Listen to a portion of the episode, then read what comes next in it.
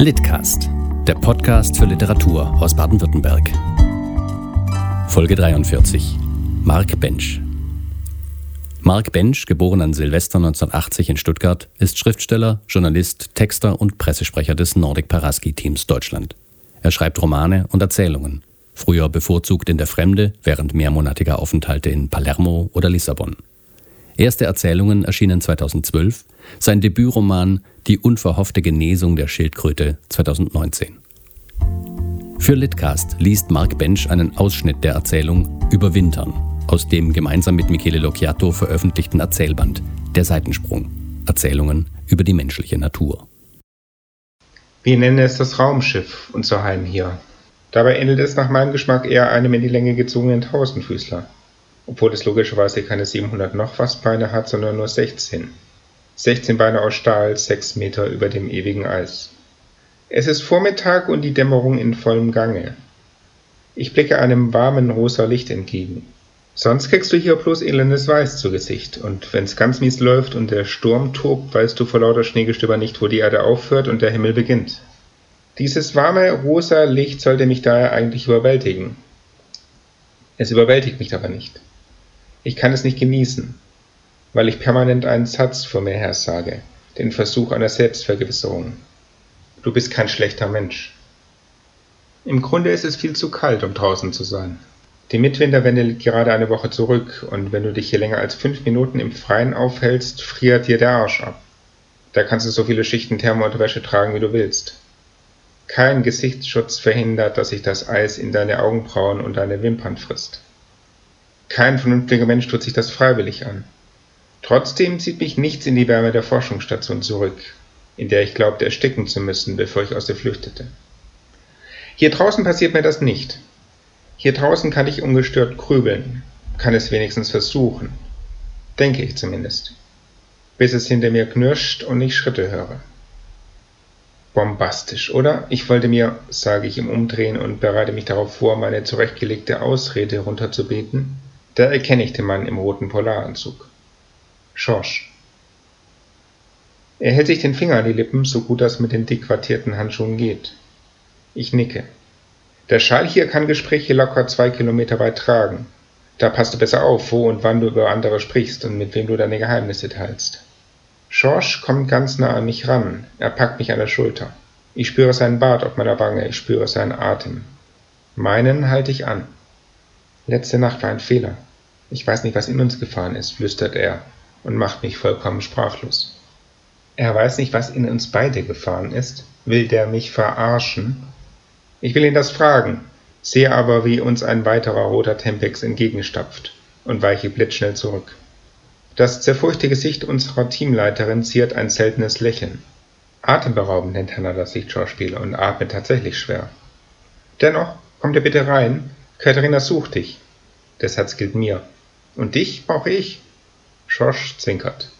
Mich oder meine magischen Hände? Ich zucke zusammen und versuche es mir nicht anmerken zu lassen. Dein Geschick, damit die Funken fliegen, antwortet Hanna. Ich zucke erneut. Mein Herz rast, als ich das Labor betrete.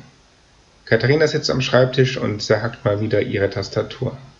Ah, da bist du ja, sagt sie, und ihre Stimme klingt nach Alltag. Sie erkundigt sich nicht, wo ich gesteckt habe. Sie verlangt keine Erklärung dafür, warum ich erst jetzt auftauche. Hast du die neuen Seismometerdaten schon gesehen? Da stimmt irgendwas nicht. Ich trete hinter sie und blinzle auf den Bildschirm. Auf den ersten Blick kann ich nichts erkennen. Was meinst du? Stimmt nicht. Ich kann es nicht erklären, es ist mir so ein Gefühl. Könntest du später mal im Observatorium nach dem Rechten schauen? Ich habe noch total viel zu tun. Katharina schaut nach oben. Ihr Blick durchbohrt mich, und ich bemühe mich, den wandernden, kalten Schauer auf meinem Rücken zu ignorieren. Was soll das? Hängt das mit letzter Nacht zusammen, oder hat Katharina wirklich mehr so ein Gefühl? Bitte? fügt sie hinzu. Ich will nicht mit ihr diskutieren und lenke ein. Klar, kein Problem, ich schaue mir das nachher an. Merci, murmelt Katharina und setzt Kopfhörer auf, vermutlich um ihren Death Punk zu hören. Trotz des echt gewöhnungsbedürftigen Geschmacks in Musikfragen sind wir noch immer so dicke wie im Studium. Eigentlich. Auf meinem Schreibtisch steht ein Foto, auf dem wir Arm in Arm mit weit aufgerissenem Mund auf der Abschlussparty posieren. Wir waren Jahrgangsbesten und berauscht vom Schnaps und dem Gefühl, nichts und niemand könne uns aufhalten. Fünf karge Jahre später war unsere Freundschaft ungebrochen. Unsere Euphorie war es nicht. Katharina wechselte alle sechs Monate ihren Job, ich versauerte in einem Umweltforschungsinstitut und kämpfte mit dem Gefühl, dass mein komplettes Leben stillsteht.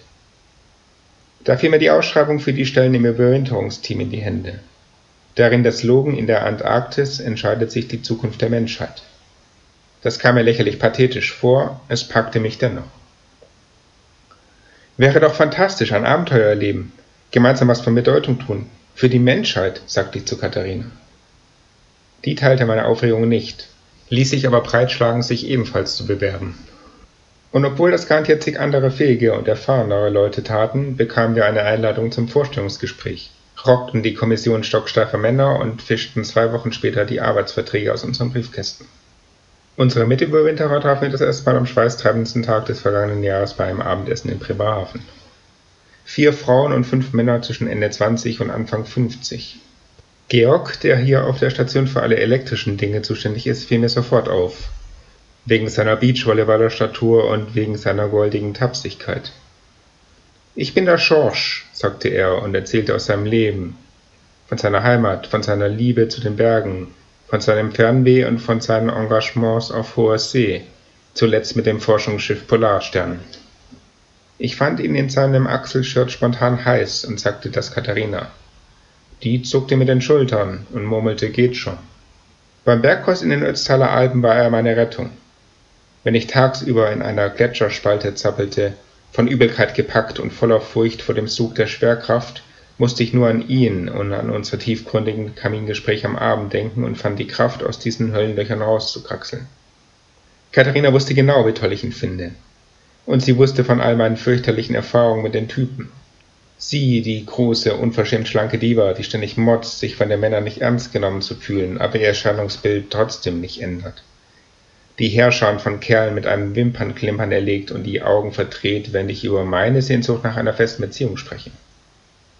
Und dann tauchte sie Mitte Februar, wenige Tage nach dem Abschied von den letzten Verbliebenen der Sommerbesetzung, ohne jede Vorwarnung Händchen halten mit Schorsch beim Filmabend auf.